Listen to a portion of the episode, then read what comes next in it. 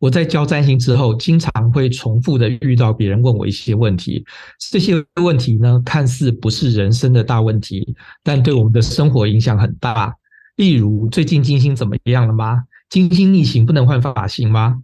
话说要换发型，甚至光是要剪个刘海，这个对我们的生活都很重要吧？而这些跟金星有什么关系呢？金星到底是个什么星？除了剪刘海之外，金星到底有什么用途？今天就让我们来好好的聊聊。各位听众，大家好，欢迎大家收听韩良路生命占星学院，我是韩良路生命占星学院的苗佩伦，现场还有宋伟翔，大家好，李欣怡，大家好。还有 Mouse，阿姨，大家好。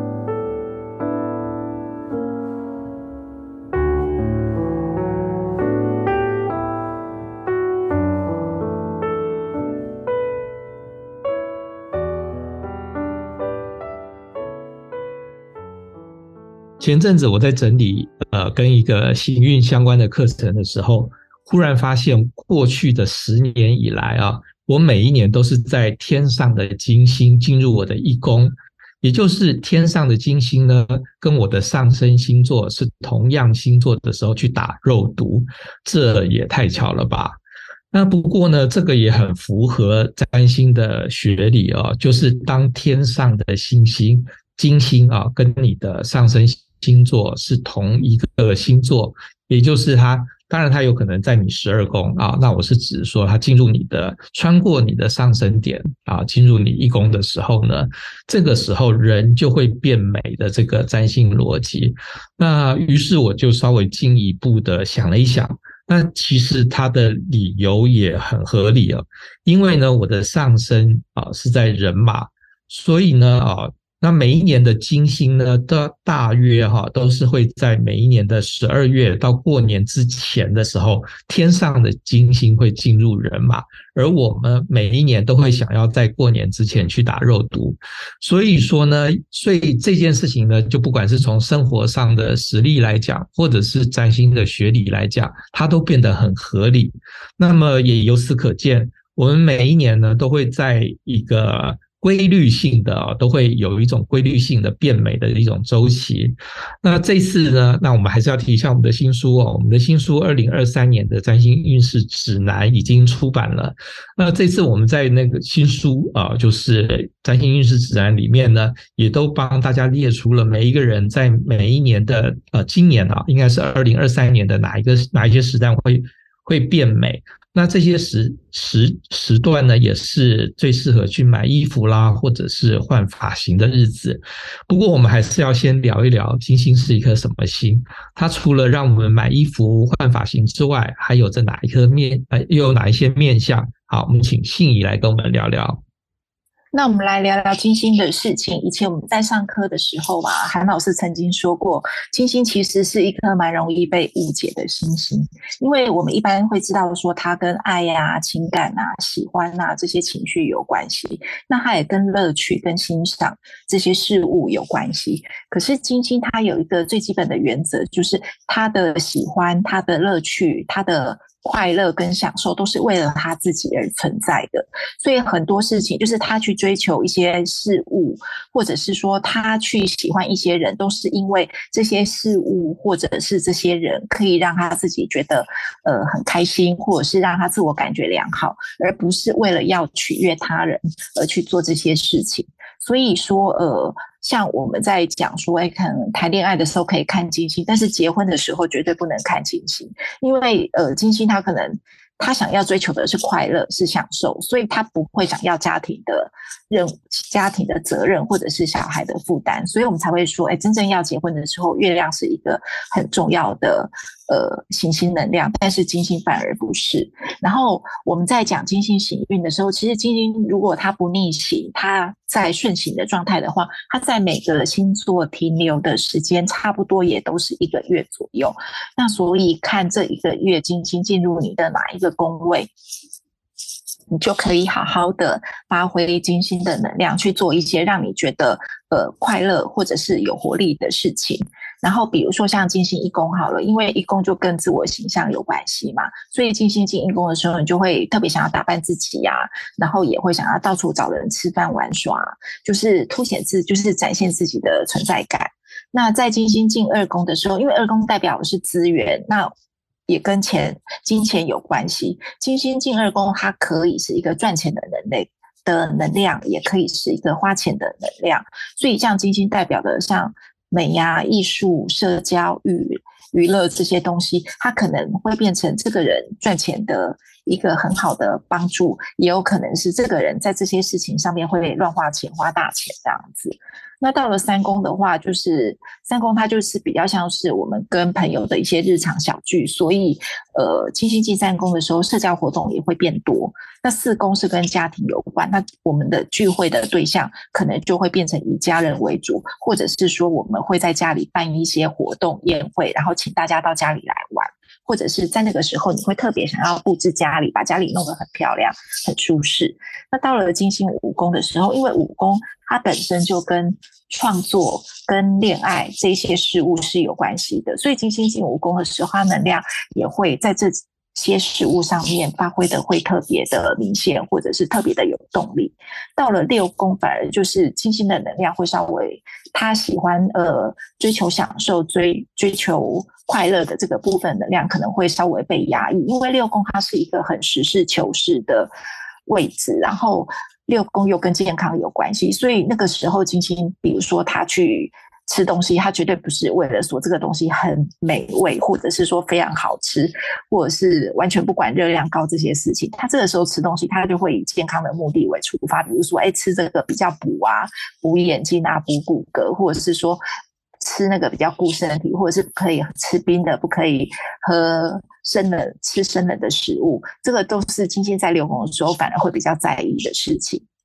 那到了七宫，它是比较一对一的领域，所以金星友善的他的态度，他比较友善的态度，或者是他的关怀，他就会用在跟他呃对他而言比较重要的一对一的关系，比如说他的配偶，或者是说他事业上的重要伙伴，或者是生意对象。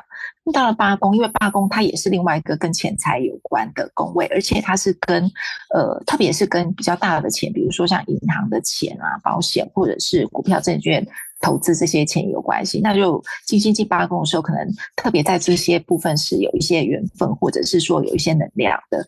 那到了九宫，九宫是跟异国有关，所以想要出国玩玩得很开心的时候，选择在金星九宫的时候，或许是一个比较好的时间。而且金星因为也跟情感情、恋爱有关系嘛，所以在这段时间出国旅行，或许也比较容易会有。桃花的机缘，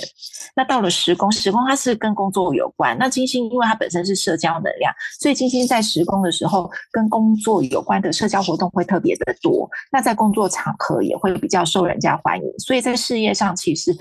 金星进十宫，它还是一个蛮不错的一个催化剂，或者是说一个助力。那到了十一宫，十一宫它是比较是同财团体的社交活动，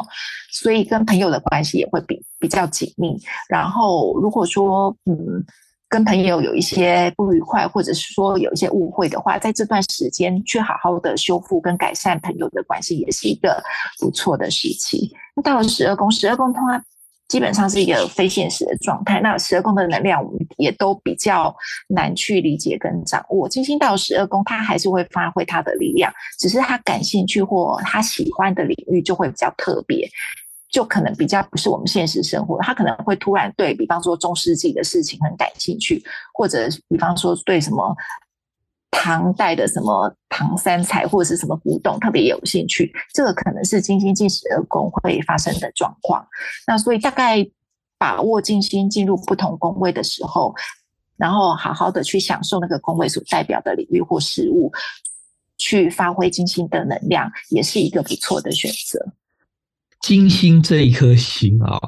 它有一个，它有几个比较重大的意涵。就首先，它跟爱有关。那它跟奢侈、还有享乐、还有过得舒服哦，那这些都是有关的。所以说呢，当天上的金星啊，跟你的太阳是同样的星座，那或者是当然也还有包含说一百二十度的和谐相，不过那个比较复杂哦。那我们就讲说，金星跟太阳，天上的金星跟你的太阳是同样星座的话，这个时候呢，你就会感受到金星的一个最大的魅力，就是你在这段期间的时候会让人看。看得很顺眼，别人看到你都觉得你特别的好看。那我们现在呢？啊，以现在而言啊，现在我们今天这一期播出来的时间是十一月十五号嘛？啊，那十一月十五号天上的金星呢是在天蝎座的尾巴，所以简单来说啦，啊，各位天蝎座们啊，那我指的是太阳天蝎。在这一段期间啊，就是在十一月这一段期间啊，你应该你都会觉得说，最近我看起来就是真的比较好看，然后比较顺眼。那我们在播出节目播出，如果说各位听众比较晚听的话啊，那个天上的金星会在十七号，十一月十七号的时候进入人马星座，所以各位。那个射手座啊，就是太阳人马的朋友们啊，大概到十一月十七号、十八号之后，就忽然就就变美了啊，就变得很很好看。所以这个也就是啊，我刚才就是有提醒大家，就是说呢，当你如果说啊。啊，你你要换发型啊，或者是要买新衣服之类的啊，那就是在说，其实你挑两个时间啊，我觉得是蛮合理，而且是蛮容易掌握的。就是你要先知道说你的你的太阳在什么星座嘛，这个我想大家都应该都知道吧。就是哦，我我比如说像我是太阳处女，那当天上的金星走到处女的时候，我一定在这段期间特别的好看啊。那么另外一个是。是上升，那当然上升有比较困难一点点啊。就各位听众们啊，就是你要根据你的出生时间啊去查一下。那你可能去网站上查，因为我就是我这次啊，我在排这个我们这次的占星运势指南的时候，因为我这次这本真的写的比较简单，然后比较容易懂哎，所以说我那个。之前啊，我们去年在做的时候啊，就就稍微它需要有一点程度哦，所以说我们去年做的时候呢，我们的我帮我们排版的这个小姐啊，她就没有特别的兴趣。那今年呢，因为这本写的真的蛮平易近人的，所以说呢，我们的我们排版小姐就一边排的时候呢，就一边把他们家的人都查过一遍啊，然后大概就知道说。那个今年啊，大概是什么状况？可是他有一个疑问啊，他就整个排完之后，我们都已经那个试教啊完成，然后去送制版厂啊，那我就说，哎，那你要给我请款单啊？他就给我请款单的时候，他就问说，哎，我问一个问题哦，感觉很很很好像是一个笨问题，可是我还是问一下，就说呢，太阳星座我都知道太阳星座是什么，可是上升星座是怎么算出来的？啊，你要怎么去算上升星座？我就说哦，上升星座不用算哦。你上升星座呢，你只要知道你的，因为生日大家都嘛知道嘛啊，你几月几号出生都知道。可是呢，你要知道，另外如果你要查上升星座的话呢，哦，你就需要需要去查那个出生时间。为什么呢？因为上升星座每一天啊，大概是它都会有每两小时，平均大约啊是两小时，它就会走一个上升星座。也就是说，如果说呢，今天早上八点哈，上升星座啊。这个同样这一天哦啊，如果说这个小朋友啊是八点出生，他也许上升星座就会在母羊。那到了十点出生的话，上升星座可能会在金牛啊。到十二点出生的话，上升星座可能在双子啊。所以说，同一天里面，上升星座是每两个小时啊，它就会换一个，平均每两个小时上升星座是会换的。啊，所以说呢，那个如果说你要查上升星座的话呢，你就需要去找到你的出生时间，然后呢，不要自己动手算，你就丢到那个占星之门啊，你就把出生时间输入进去，你就可以查到上升星座。好，这个是题外话。那我刚才说啊，金星啊，它有一个很重要的呃重点，就是金星会让你看起来。很顺眼，那大家就可能会想说，这算什么厉害嘛？就是那个有我如果说真的厉害的话，我要钱呐啊，或者是我要贵人啊，那才厉害。那为什么精心的让别人看得顺眼是很重要的呢？原因是有时候啊，我们去参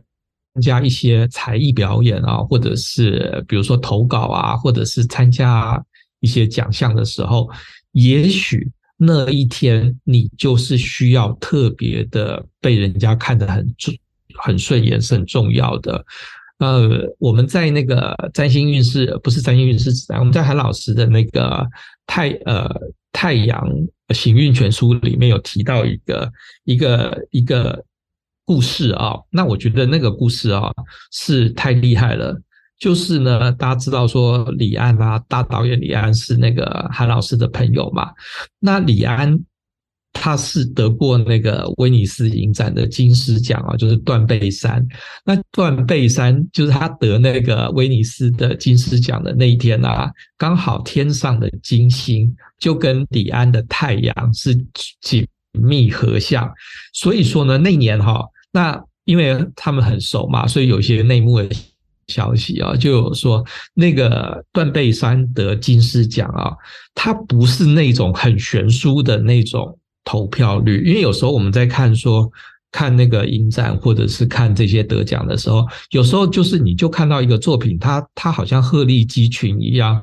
它是特别好，那其他的分数就是跟它有差距，那它就笃定得奖。可是断背山不是，断背山得那个威尼斯影展的时候，那一年呢，其实有其他的导演的作品也很好，所以说断背山是以一分啊，就是一票。先很惊险的胜出，那么这一票呢，其实就变成是金星的票啦。因为呢，刚好那那也许就是投票的那个那段时间，因为天上的金星跟李安的太阳是合相的嘛，所以说呢，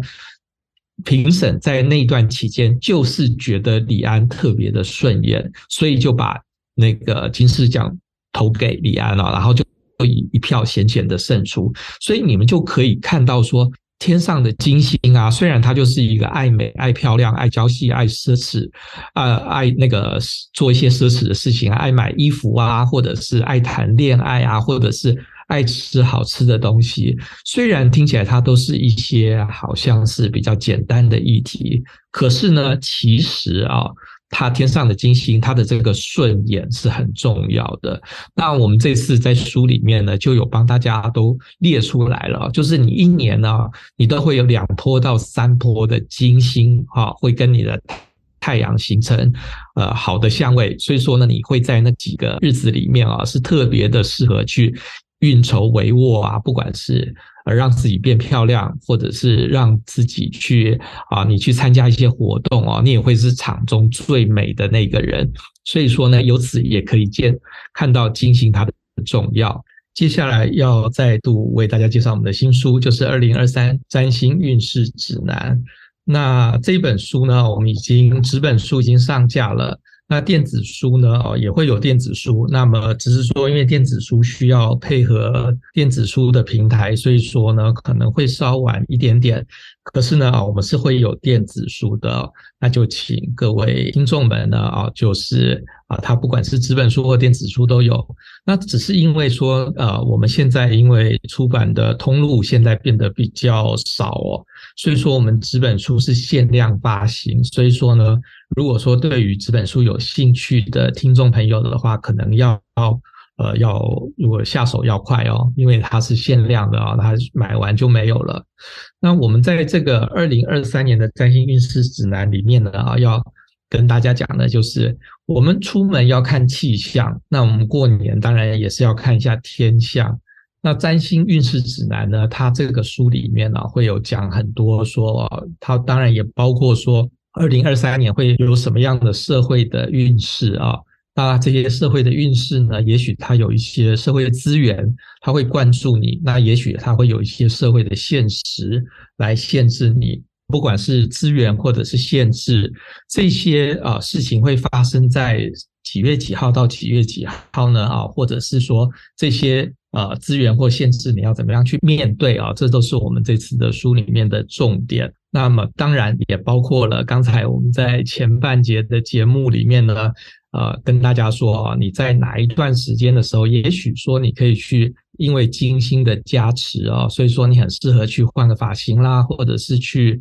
啊谈个恋爱啊。这些呢啊，它的那个详细的日期呢，我们都有在书里面跟大家讲。所以说我自己啦，因为我身为这本书的作者，那我就会对大家的，就是说给大家建议哦，就是其实你买到这本书啊，我都我都在每一个章节的前面。有个小小的 note 啊，就是说这一年呢，我大概都精选出四到六个重要的时间，它也许包括了社会资源啊，会在什么时候去挹注你，还有社会现实呢，它会从几号开始啊，它会开始让你感觉到一些社会现实的压力。那更重要的是，每一年的金星啊，呃，不是每一年，就是今年二零二三年的金星呢，会在哪几个时段？通常是两到三个时段，它会来啊、金星会来加持你。那那段期间，你会看起来特别的有魅力。那这些时间呢，我都在书里面的啊、都有列出来。所以说，大家拿到书之后呢，它的用法就是你照着那个日期啊，就在你的自己的。呃，行事历上面就标注出来啊，这个时候就是你可以去好好的发挥自己、掌握、展露魅力的时刻啊。那这个是书的部分。那另外呢啊，就是二零二三年占星运势指南，我们也是会开课。那开课的话呢，哈，是在十二月十七号这一天啊的课要。呃，我们会上线在下午的时候，那是一个礼拜六的下午，我们会花四个小时的时间为大家好好的讲解二零二三年它会有一些什么样的一些社会的大事，然后你应该用什么样方式去因应哦。那这个啊，这个课跟呃就是跟书它是有关的，但是也不完全相关。原因在于呢，天上的天象它有很多的一些比较深层的议题，那这些深层的议题呢，我们没有办法完全的放在书里面，因为文字的文字它其实也是有它的局限哦。那有一些比较复杂的议题的话呢，可能还是要用。用讲的会比较清楚一点，所以说呢，我们在十二月十七号的这一堂二零二三年占星运势指南的课呢啊，我会透过一些有点像是啊，也许是历史的方式啊，跟大家去经历一下，说二零二三年从过去走到现在会有哪一些的社会风向的改变，而这些风向的改变呢，又对于每一个人哈，每一个星座的人，他会有什么样的影响？所以说呢，啊，呃，就是说我们在二零二月十七号的这个课程里面呢，会有讲一些书上没有办法收录的课程，但是同样的。书上也有很多的内容是上课不会教的。那什么样内容上课没有办法教呢？其实也就是我刚才说的，几月几号到几月几号你会变得比较有魅力啊。那这些因为它是比较像是一种天气报告的一些细项的部分，那这些呢就是。还是就希望大家呢有兴趣的话，可以买书回去哦，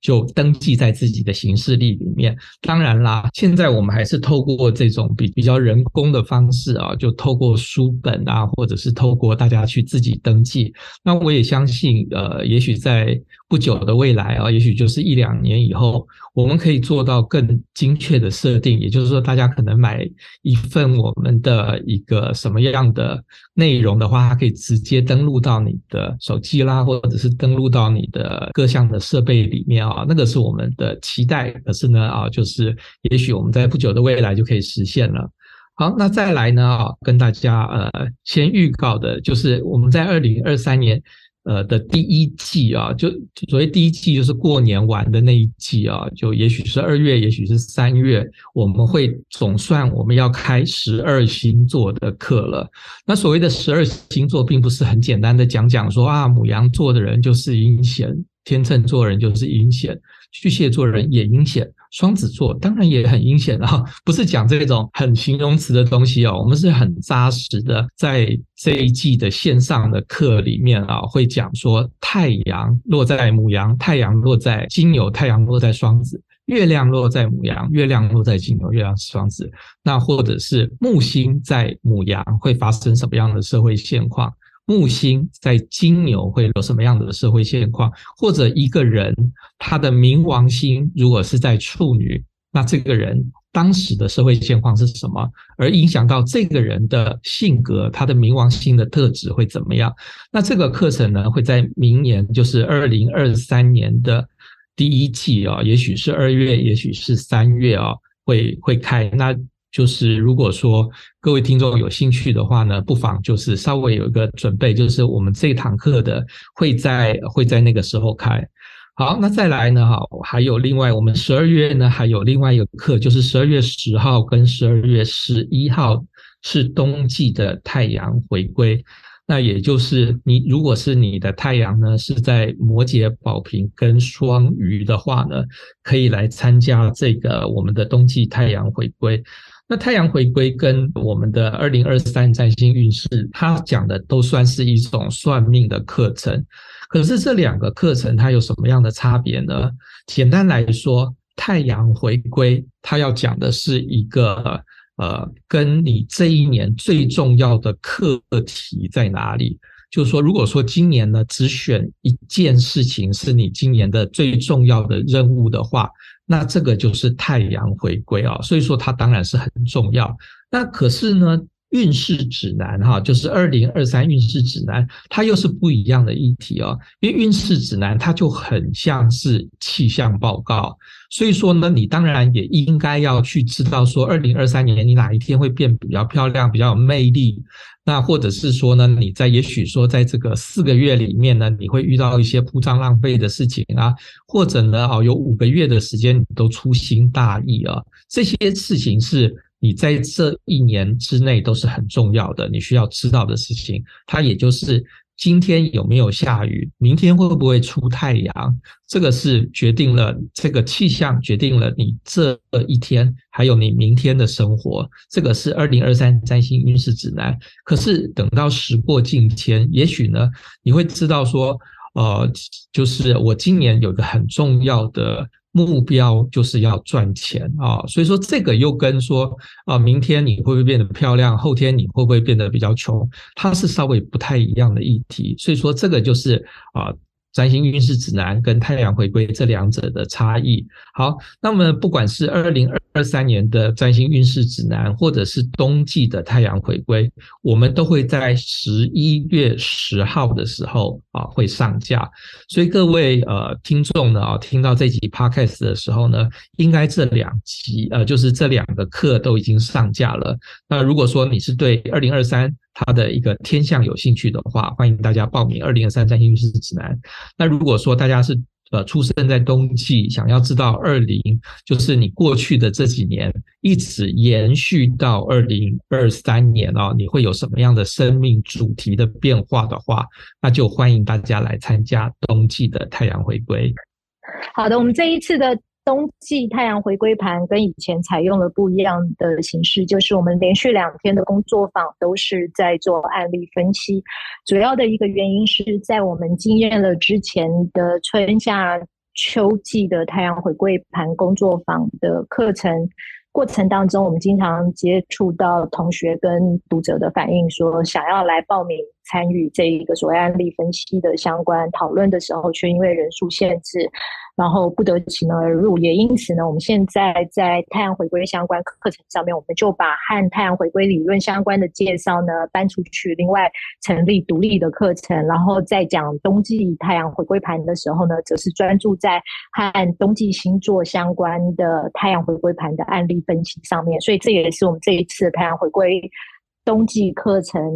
主要跟之前有一个很大的模式的转变，好，也是做一次尝试。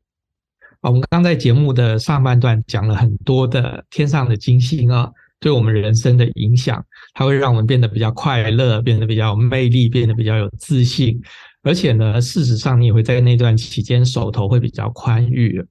而我在写那个二零二三呃占星运势指南的时候啊，有发现明年其实有一个很特殊的状况，当然每年都有啦，因为每金。金星它也是会逆行嘛啊，那金星逆行的话，你想想看哦，我们每一颗星它在往前走，它大概就是会有一个固定的速率啊。可是如果说它走一走又逆行又往前走，那这样的话，它是不是会在某一个星座待比较长的时间呢？那当然是会哦。那在二零二三年的时候，很特殊的地方是金星会因为来来回回的关系，所以在狮子座停留了大约四个月的时间。诶，所以说这件事情呢，我就因为我周围啊有非常多的太阳狮子的朋友。还有很多上升狮子啊，那所以说呢，那当然说各位狮子座呃都会觉得，那我主要是指太阳狮子，这两年都会觉得比较辛苦哦，因为那个过去这两年呢、有很多的。那个狮子座都会遇到一些实质上的压力，但是呢，我就呃，就到二零二三年的时候呢，除了压力会减小之外，还有就是金星竟然、哦，就是在狮子停留了四个月的时间间，所以呃，各位太阳狮子应该都会觉得蛮愉快的啊，因为尤其啦，就是说对于很多的其他的星座来讲啊，就是变得那么。精心的那么 pretty 啊，可能其他星座有有的星座没有那么在乎，可是呢，像狮子就是非常在乎要 pretty 的啊，叫要让自己看起来 charming 啊，看起来很迷人。所以说呢，二零二三年呢，如果是就这个部位来说的话呢，是狮子会觉得有一点开心。好了，那关于说这个明年的这个金星进入狮子的这个四个月的。特殊的状况啊，我们看宋伟祥有什么样为大家分析？好的，我们在二零二三年会碰到一个比较特殊的状况，也就是从六月一直到十月初，金星都停留在狮子。为什么会在狮子座停留这么长的时间呢？主要的原因是因为从七月底到九月初，我们会碰到一次金星狮子座的这一个逆行的这个时期。那逆行这一个呃状况，对于金星来说，大概平均每一年半左右会发生一次。在上一次的这个金星逆行出现是出现在二零二一年初吧，那时候应该是。金星在摩羯座逆行，然后再接下来就是明年的二零二三年的六月到九月的狮子座金星逆行。那所以我们在这边可以跟各位朋友们谈一下这一个金星逆行啊，哈，会带给我们的这个效效应。假如说你的本命盘上面呢，哈，有金星逆行的话呢，那首先呢，哈，要。嗯，恭喜你哈，因为你可能是一个非常具有艺术天分的人。那许多金星逆行的人，天生啊哈，都会对于所谓的美跟品味，会有一种特殊的敏锐的嗅觉哈。然后呢，也会有相当的这一种创造力。可是呢，另外一方面，我们也说，因为所有的逆行，它都会带来一种叫做灵魂重修的功课的议题。那假如说你的本命是有金星逆行的话呢？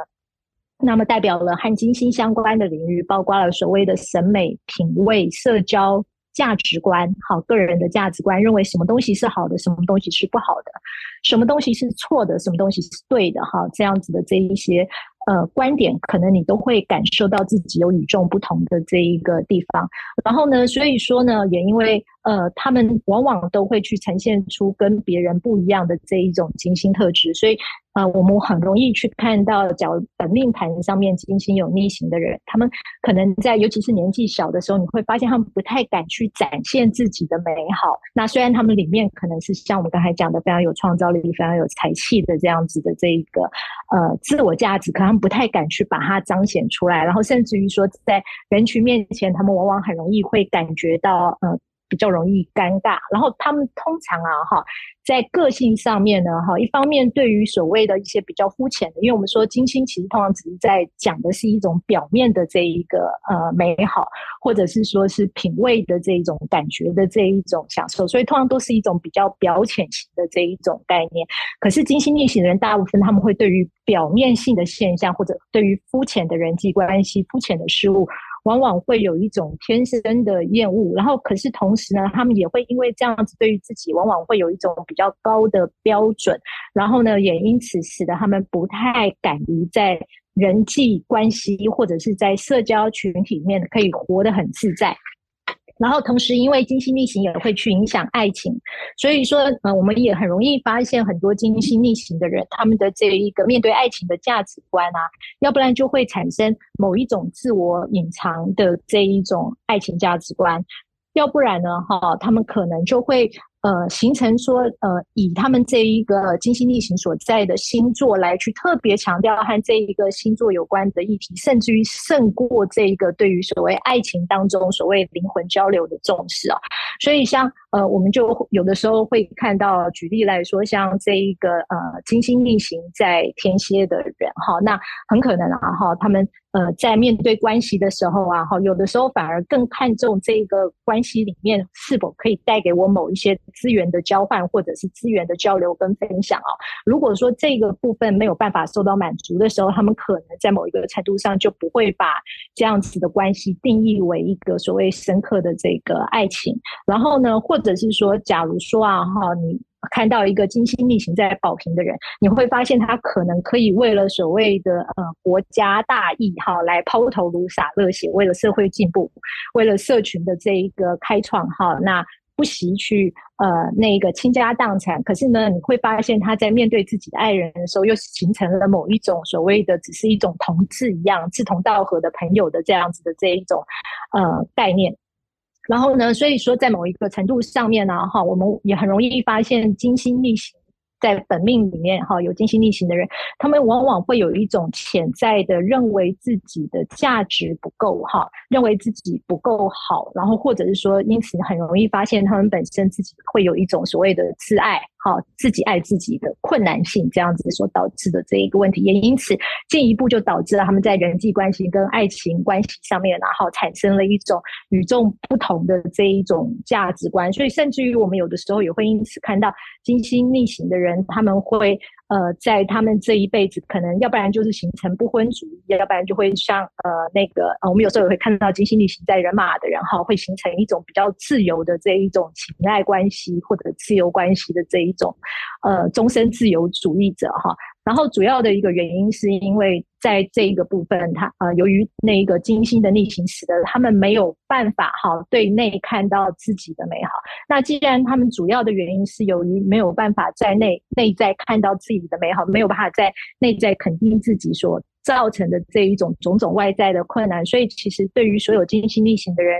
来说，他们主要的功课都是如何在自己的内在肯定自己，如何那一个在自己的内心替自己哈独立创造出属于自己的幸福，对自己的幸福负责，而不是试图要去把自己的幸福或者是所谓的爱情哈依赖这一个外面的给予或者是外面的东西啊。然后呃，再来我们来看到了明年这一个呃金星在。呃，狮子座开始逆行的时候，因为我们知道狮子是一个尤其是重视一个别人肯定的星座，然后所以说在那段期间，我们甚至于可以想象，因为和狮子相关的产业，尤其是所谓的影视明星或者是名流哈这边相关的领域，应该会有一些所谓的呃重大的爆炸性的一些新闻出现哈，往往可能会涉及到男女议题，或者是金钱关系，或者是爱情的这样子的，好这个是非。然后呢，呃，这种时候往往也就是流年金星逆行的时候，很容易去产生的这一种呃，让大家所谓嗑瓜的哈这些新闻，就会在这个时候出来。然后同时呢，哈，在这一段期间，那个不只是本命太阳入狮子的人会受到金星在狮子座逆行的影响，只要是在你的星盘里面呢，哈，有比较重要的。个人行星，像所谓的月亮啊、水星啊、好金星、火星啊，哈，进入固定星座的话，你们都会很容易受到这一波金星逆行狮子能量的影响。这一波能量会把我们内在原来隐藏的渴望外在的这一个呃，对我们的肯定与渴望外在对我们的重视啊，哈，把它翻搅出来。然后呢，可是，在这一段期间啊，哈，当我们受到这一波能量影响的时候，我们可能会呃让自己采取一些行动。呃，举例来说，呃，在这段期间，可能原来从来不去烫头发的，从来不去染头发的人，哈，也会在这个时候呃跑到这一个理容院里面去，哎，希望把自己的头发哈那个整理一下，让自己的外在显得更加的美好，或者是说，在某一个程度上，呃，原来主张自然老去的那一批人，可能在这个时候也会想要去。跑到这个呃那个所谓呃的整形手术哈的这一个地方去做一下这个微整形。好，那也就是说，在这段时候，我们会看到会有比较多的人受到这一波能量的刺激，不仅开始重视自己的容颜，同时也会开始重视别人对自己的外在，好，外在言语、外在行为的，好，这样子的这一个肯定。那可是当这一波哈能量。在这一个呃，随着逆行的这个时间啊，好流失过后，我们就会发现，我们对于狮子座的那一个表面的那个光彩，或者是荣誉、死要面子的哈那个力量的那个追求啊，好的那一个呃能量过去了以后呢，我们可能就会发现，哎。其实呢，哈，那一个像这样子的这一个追求过后啊，哈，它除了让我就是呃头发哈一阵子变得比较好看，脸上一阵子少了皱纹，或者是说一时之间啊，哈，那个呃，因为呃自己啊，哈，那个祈求获得别人肯定，参与了一些竞赛，拿到了一些奖章，可是这一些肯定或者这一些掌声过去了以后，我还是要回到属于自我的这一种单纯的这一个岁月，所以我们还是要在等这波能量。归去过后呢，哈，要学习适，逐渐的适应自己，哈，原来那一个比较平凡的，哈，或者是说是，呃，比较。呃，无趣的这一种个人生活与自我的这一种日常生活模式的这样子的这一个表现，所以说，呃，各位朋友，假如说你们自己星盘上面在明年会受到这一个金星狮子逆行共振的朋友，尤其你们可以在记事本上面啊，哈，对于这一段时间稍微标注起来，哈，稍微在这一段时期提醒一下自己，在这段时期呢，哈，虽然会渴望追求。那个别人对于你自己外在的肯定，可是也不要忘了哈，要学习自己在内在肯定自己。我们刚才听了一整集的金星啊，就发现说呢，金星它有它好的地方，就是它会让你觉得很有魅力啊，艳光照人。但是呢，金星它也有它比较肤浅的层面，就是金星，我们说美丽不过一层皮啊。所以说呢，金星的美丽，如果说我们只停留在说啊买衣服啦，或者是呃换发型啊，哦这些很表面的层面，它就有一点可惜了金星的能量。大家有没有想到过，当我们魅力十足的时候，那个时候是应该要来做什么呢？其实我们在占星学上是有精心的很呃